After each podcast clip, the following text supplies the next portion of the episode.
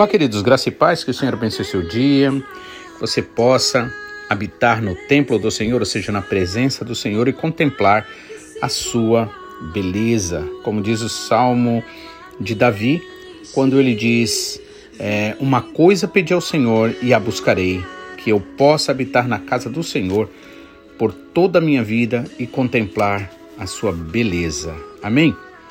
Gostaria de estar lendo com vocês para a nossa meditação de hoje esse pequeno trecho que se encontra em Mateus capítulo 8, versículos 23 a 27, que fala sobre aquele momento que Jesus acalma a tempestade, uma tempestade.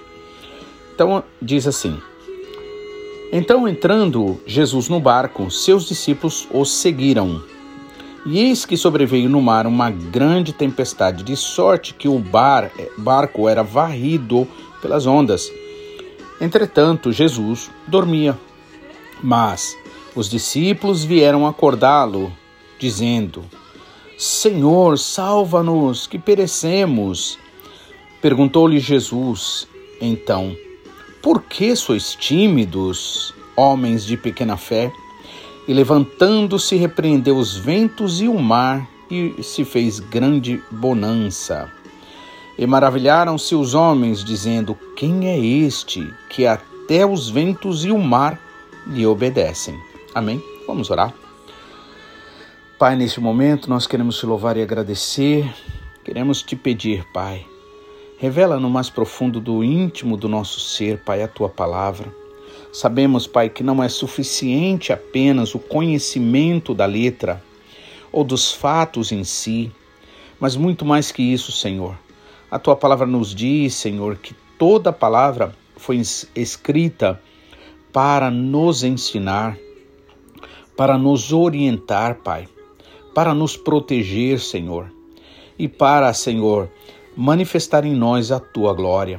Portanto, Pai, nós te pedimos, queremos, Senhor, que a tua palavra seja, Senhor, profunda em nosso ser, para que assim o Senhor, Pai, nos limpe, nos purifique, Pai, de todo e qualquer pensamentos, ideias, sentimentos, Pai, que não nasça no trono da tua graça, o trono da verdade, pois o Senhor Jesus disse: Conhecereis a verdade e ela vos libertará.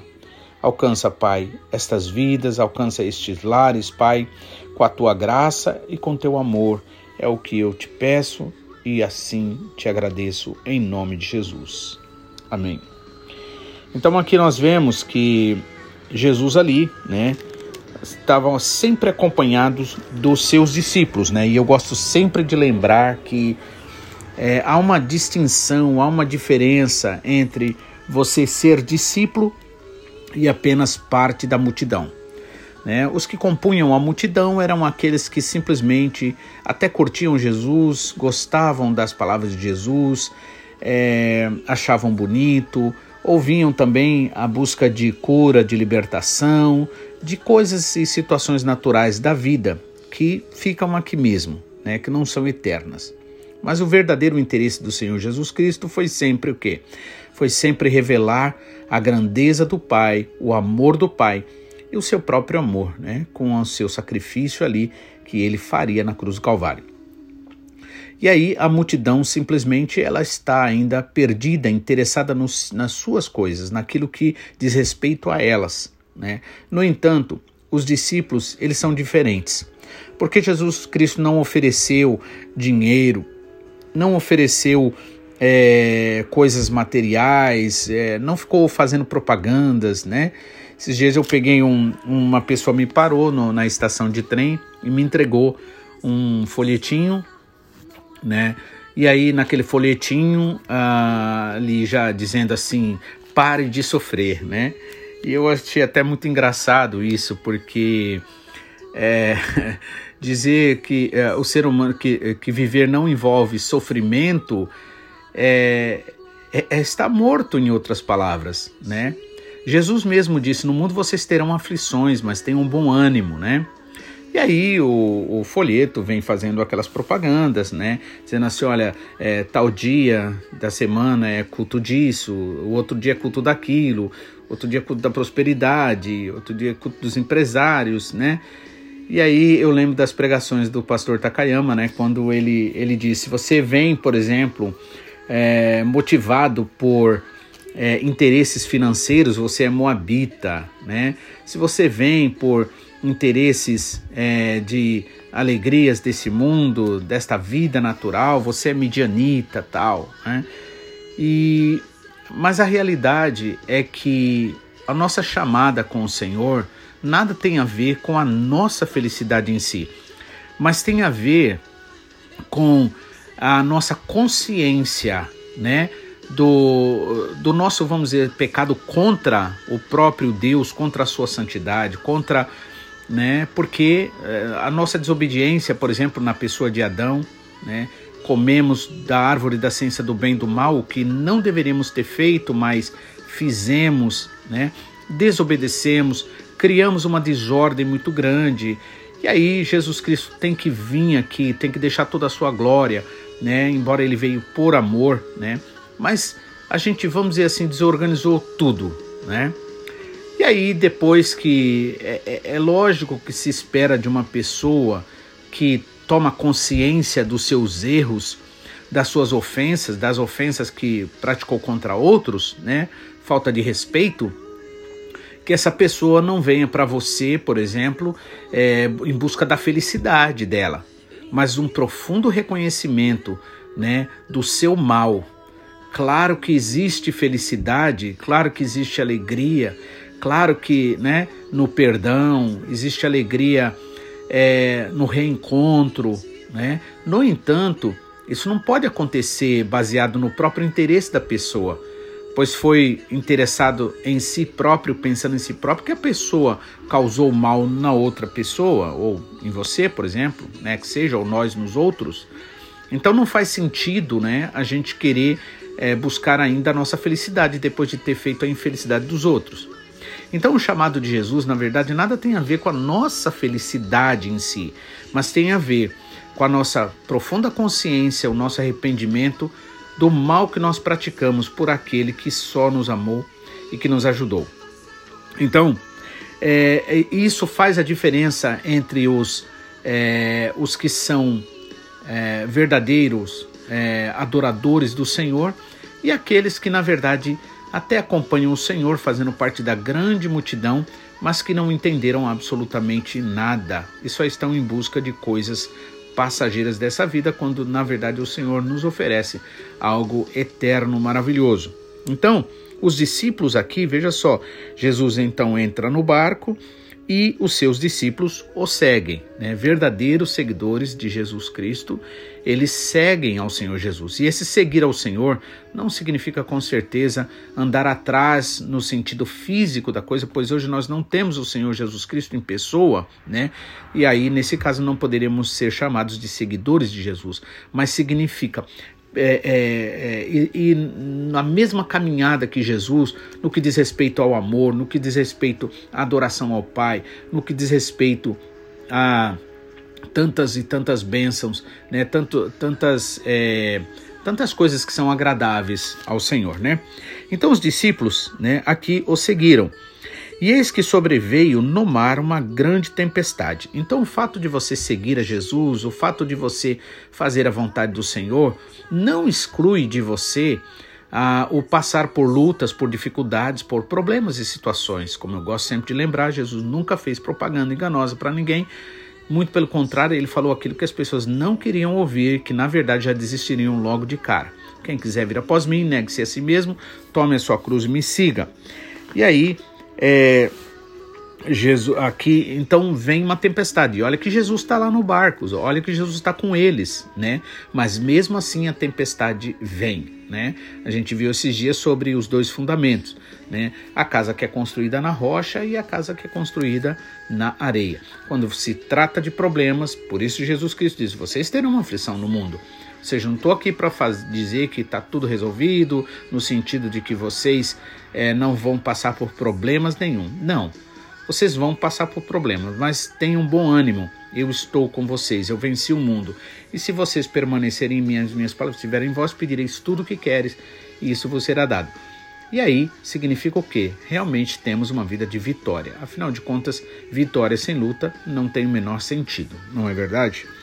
Então, ali uma grande tempestade sobrevém sobre eles, de sorte que o barco era varrido pelas ondas. Mas Jesus estava tranquilo, dormindo, sem problemas nenhum, né? Mas os discípulos vieram acordá-lo, clamando: Senhor, salva-nos, perecemos, né? Veja só, o desespero dos discípulos. E eu não estou aqui menosprezando eles, nem achando que a gente também não faria a mesma coisa. Mas o que eu quero é, mostrar aqui, entender, é uma coisa importante. Que na verdade, a maior alegria, por exemplo, para um pai, é ver o seu filho brilhar, é ver o, seu filho usar toda a capacidade, todos os dons tal, né, que ele tem. Né? Por exemplo, eu gosto de exemplificar quando é uma criança e você está brincando de bola com ele, e aí você abre o gol, tal, deixa o gol um pouco aberto, tal, para a bola passar e a criança e aquilo estimula mais, porque é muito criança, ainda não tem preparo emocional para perder, né? Também seria uma estupidez um pai não permitir que uma criança fizesse um gol, por exemplo, né, um golzinho e se alegrar, né? Mas a criança, à medida que vai crescendo, o pai não pode continuar fazendo isso. Porque se ele fizer isso, ele vai estar tá testando que a criança é incapacitada.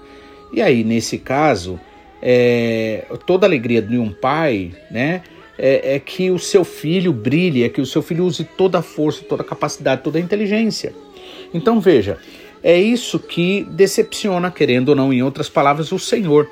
Então os discípulos vêm desesperados. Era para eles estarem é, é, usando, vamos dizer assim, é, da, da, da palavra do Senhor, né, pelos ensinamentos de Jesus, era para eles estarem já praticando a fé. E a Bíblia diz que sem fé é impossível agradar a Deus. Aí eles, na verdade, ficam desesperados, vão acordar Jesus, né? Por que, que isso não tem sentido uh, olhando assim de uma forma mais abrangente? Porque imagina que você, se você precisar de um Jesus físico, não vai ter para todo mundo né? Então é, ficaria complicado, né? Jesus não poderia atender todo mundo porque ele viveu como um ser humano normal aqui na Terra, né? Sem pecado, claro, mas ele viveu naturalmente. E aí o que acontece? Ele deixou seus poderes lá no céu, né? O, o poder, a onisciência, a onipresença de estar simultaneamente em todo lugar, ele não estava usando, fazendo uso desse poder, dessa capacidade que ele tinha. Então ele veio, assumiu o papel de homem, de ser humano, limitado dentro de uma gravidade né, que nós enfrentamos também. E aí o que acontece? Né? Jesus, o mais importante, ele queria que realmente nós e os seus discípulos praticassem e pratiquem a verdadeira fé, a fé que remove montanhas, por exemplo, não é? Aí os discípulos vieram acordá-lo, perecemos, Senhor.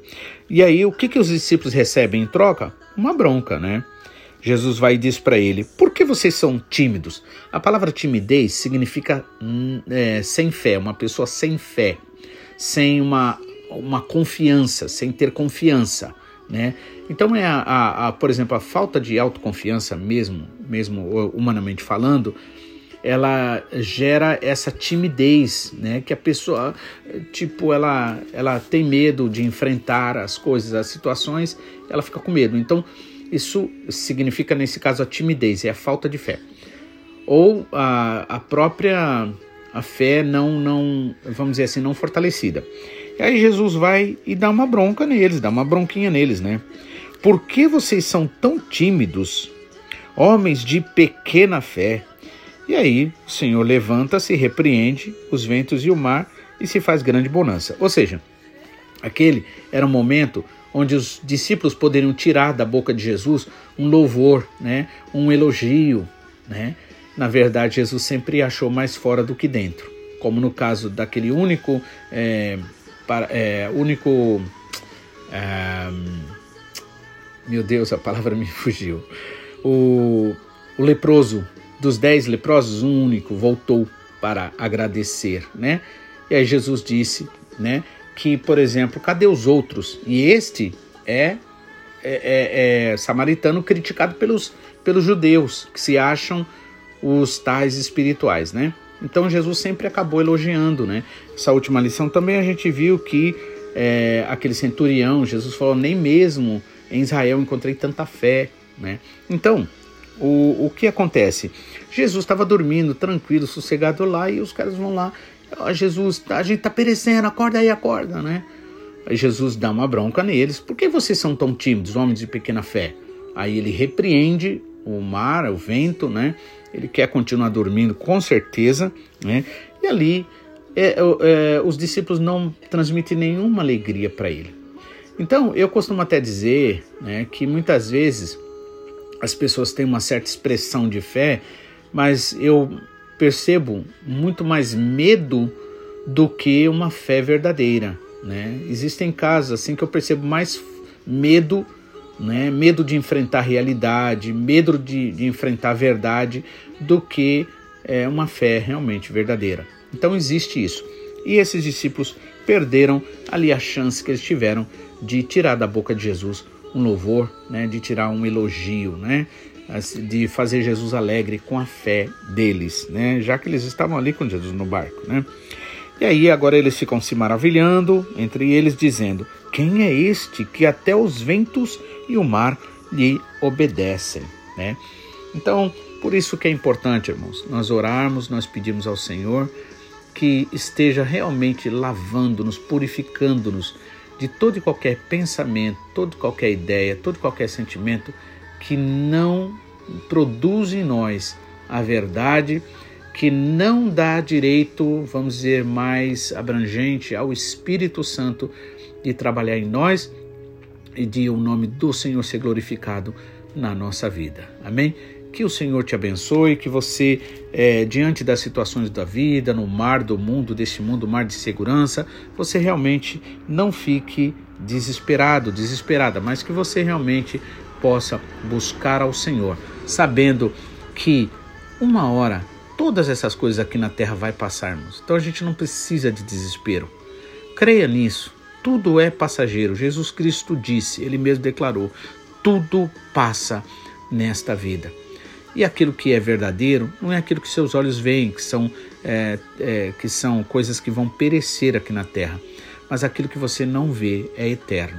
Que a sua fé esteja firmada, não em coisas naturais, que a dependência da sua vida não esteja nas coisas deste mundo.